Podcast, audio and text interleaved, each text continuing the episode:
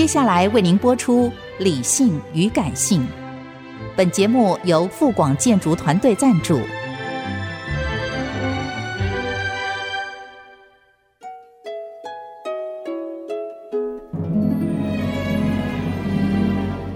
理性与感性不是天平的两端，而是一方向另一方渗透、影响，暂时取得上风的过程。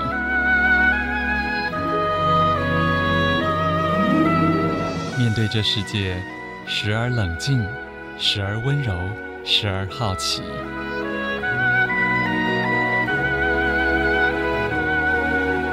我是陈乐融，陪伴大家一起理性与感性。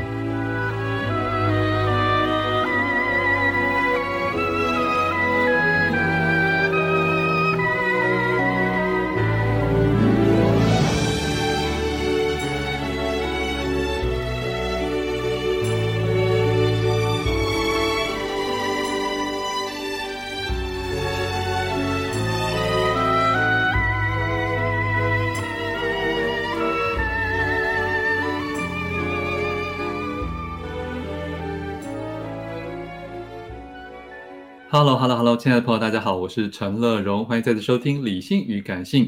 今天上半段推荐的一本好书，来自商周出版的《嗅闻树木的十三种方式》，副标题是从气味的语言了解树木。在电话线上是这本书的推荐人，同时也是我们曾经访问过的肯园香气私塾的负责人温佑君。佑君你好，啊，乐荣你好，很高兴又能够来。哎，又来了，您是那个植物跟气味专家。是 是是。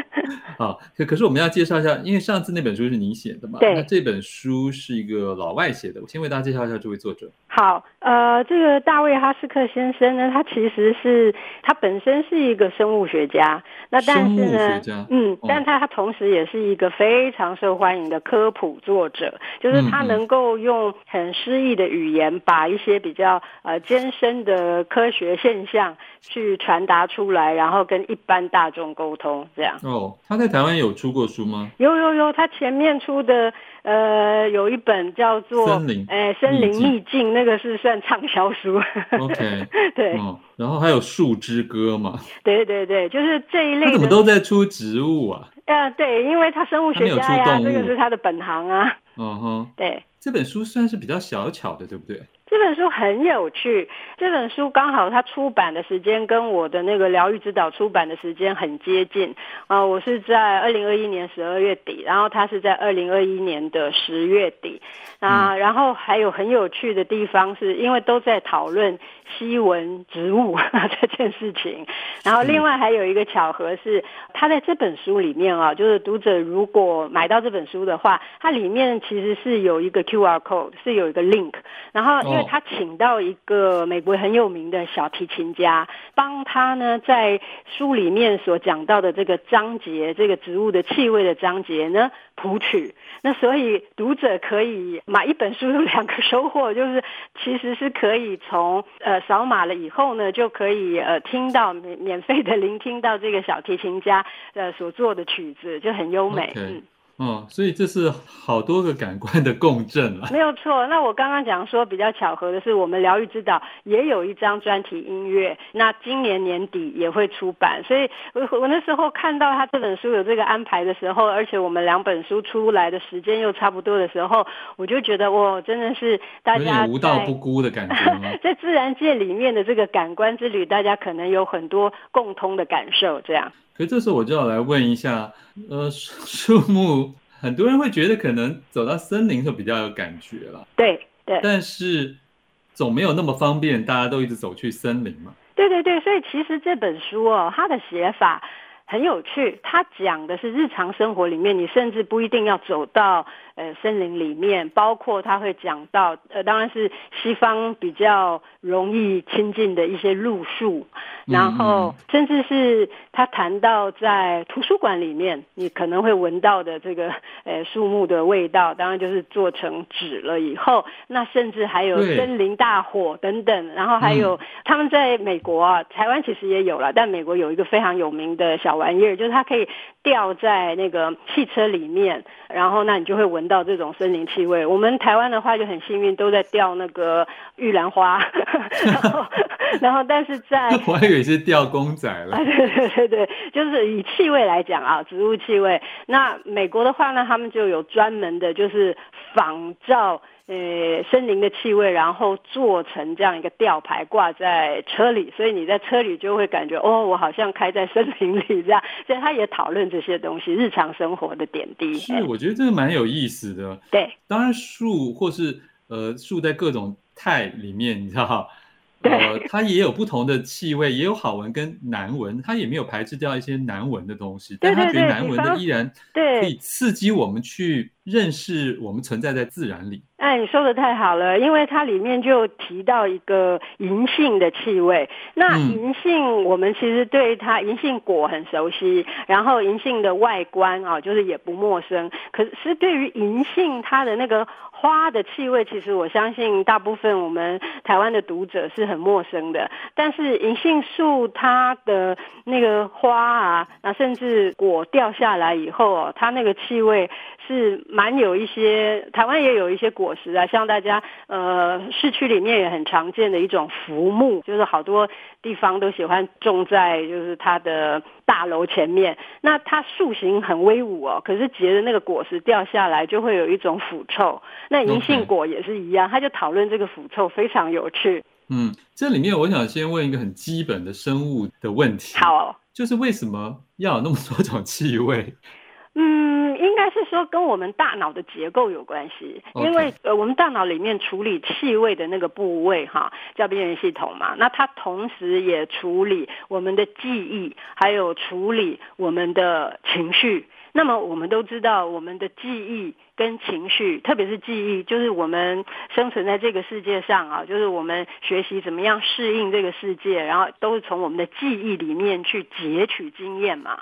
那然后呢，我们的情绪也是我们去感知这个世界一个啊、很重要的途径。然后气味呢，它刚好就跟这两个东西绑在一起，所以呢，呃，我们闻到的任何气味都会促进或是提升我们的那种呃学习力呀啊、或是记忆力啊，还有那个我们对这个世界的感知力、感应力。所以这个对气味的这个嗅闻来说，应该是说对我们生存影响很大的。对，可是这个难道一定完完全全是从小的原生家庭的文化背景带来的吗？还是会不会有一些是更原始的基因的层次？有的，有的哦，它这个是非常原始的，因为包括很多动物啊，它其实是靠嗅闻来决定它的配偶，就是、哦嗯、对，来决定下一代。那是那人类你觉得有吗？甚至人类，当然我们今天会想象说，哎，我交一个男朋友，我喜不喜欢他的气味这件事情，现在一。一般人好像没有特别在考量，但事实上啊，在呃生物的层次啊，就是它的细胞的层次来讲，比方说我们的那个精子啊，它这么多，然后大家赛跑要去找到那个卵子，它其实凭的是嗅闻，它其实是凭着，因为在精子它的这个细胞的表面呢，它其实是有嗅觉感受器，所以谁的等于说哪一个呃哪一个精子的鼻子好。最快闻到那个卵子的方向，找到目那个那个目的地，对对对对，嗯，然后呢，他就得标。所以，这个，佑君，你说的是真的还是真的是都市传说？生物事实哦，真的，啊。对对对对对。那像大卫哈斯克，他是生物学家嘛，在这本书里面也提到很多，就是这一类的生物事实，非常有趣。了解，嗯，我真的是有点觉得我们是井蛙窥天这样子，也就是其实大自然真的太复杂了，人也是太复杂了。对对，对，对，我们先听一首壮壮沈立新所带来的新歌，叫《还有我》。欢迎回来，陈乐荣理性与感性正在介绍的好书是商周出版的《嗅闻树木的十三种方式》，副标题是从气味的语言了解树木啊。在电话线上是这本书的推荐人，也是肯园香气私塾的负责人温佑君老师啊，佑君。我刚才在请问你，肯园香气私塾在干嘛？哦，我们其实也就是专门在提供一般大众去开发自己的嗅觉感官的这样的一个机会，所以它有比较体验性的课程啊，好，比如说现在这个季节有哪一些花，哪一些植物，那还有什么样的气味，那我们会提供民众来感受，然后也分析啊，就它的作用。那另外我们也跟瑞士的自然疗法学院合作，把专业的芳香疗法课程引进到台湾来。哎，现在好像很流行，包括那些过敏啊，一些检测什么的。那同样嗅觉部分也可以做类似的事情吗？呃，就是找到你每个人身体或心理比较适合，对对对，或需要的。对对对，它是有这个方面的应用，不过。嗅觉它有分主观感受跟客观的接收需要，啊、对对对对对，因为客观的说不定是你不喜欢闻的东西，就跟吃药一样，没错，你说不定反而需要那个东西 的熏陶，对对对，嗯，是有这个差别。但这个我说你们可以扮演比较医疗的角色吗？应该是保健啦，就是说，因为现在也有所谓森林疗愈嘛，那有这种、哦、呃保健的一个基础知识，我们可以分享给大众。嗯嗯哼。这里面这本书啊，《嗅闻树木的十三种方式》里面有提到了，也是因为就像作者是生物学家，所以他也提到了很多人体本身跟这些气味的对应方式啊，像是里面提到说，唾液随时都准备好应付单宁，全年无休，不像其他很多物种有季节性限制。对，所以这里面就提到说，会不会我们适合接触的植物也并不是全面性的？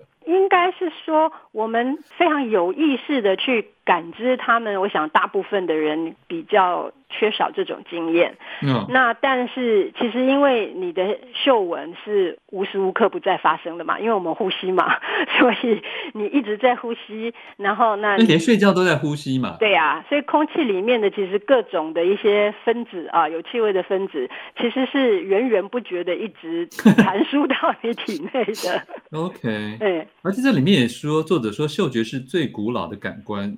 在生命演化出眼睛跟耳朵之前，细胞以分子的语言沟通，真的是这样子，没有错。所以在我们刚刚提到大脑里面专门处理我们记忆啊，还有情绪的那个边缘系统，它又被称作爬虫脑，意思就是说，哦，就比较原始的部分。对对对对对，它是属于比较原始的部位，嗯。这里面有提到了，也有嗅闻的方式里是有比较危害的，像是燃木烟这一章。对对对对对，当然也有一些气味啊，就是它的这个分子数量庞大的时候，对身体是有一些威胁的。但是它也把文化层面的意义提出来，就是包括其实这本书讲的都是西方的植物啊，然后但是东方的植物的话的那个气味，读者在烟的感受上比较强烈的，可能就好比说像艾艾灸，就是你在燃烧那个艾条的时候。你其实会闻到那个艾草的香味，但是你也会吸入那个烟气。然后，oh. 那现在人就有蛮两难的，因为有蛮多人知道说，哎，这个烟不是有害人体，那但是艾草又有益身体，那这个东西怎么拿捏？那这很有趣。所以这本书里面也有讲到这样这样子的问题。嗯，只不过他们提的是有森林大火的这个烟。对，不过我相信那个人工都市制造的废气应该还蛮远大于那个。没错，没错，没错。对，你讲到森林野火的部分，对，而且我要特别跟听众讲，这本书的作者，你不要以为是科普书，可是它的文艺气息非常的浓厚，对，写的很美，作者的文笔真的很好啊，对，没错。像譬如讲到这个燃木烟的这章，他就提到说，目前呼唤我们的已经不是篝火或壁炉，而是古老的森林本身，他们正在燃烧、死亡，呼求我们聚集、思考、行动。是，其实翻的也很好，对不对？对，这本书真的译者花很大的力气。那他的这个文字啊，就是我看过他的原文哈、啊，就是确实也很忠实的传达出原作者的那种优美文笔。是陈景慧所翻译的哈。好，那佑君最后你要不要跟大家再特别挑一个你喜欢的部分来介绍？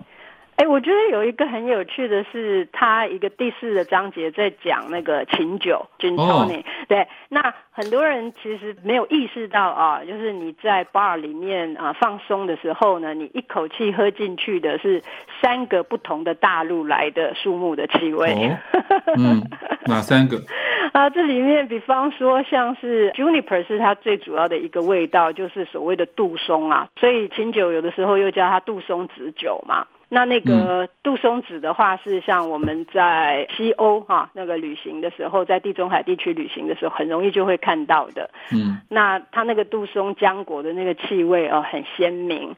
那所以这个是属于欧洲的。然后另外还有美洲的，就是这个奎宁，这个大家都了解了 就是以前呃有这种对于疟疾啊，然后它它其实是有呃预防的一个效果。这样，嗯，听说对新冠其实也有。啊，对，其实很多呀，真的是有很多的一些植物，它的它的疗效啊，都是会呃能够给予这样子的一个呃身体最大的帮助。那另外还有呢，就是当然奎宁是来自于金鸡纳树了，然后最后还有莱姆。那莱姆的话呢，它其实真正的原生地是在我们亚洲，所以你莱姆皮啦，就是它会挤一点在这个酒里面。那所以你那莱姆树啊，就是这所有的 citrus 这种柑橘类的这种树种，它的原生地都是在喜马拉雅山麓。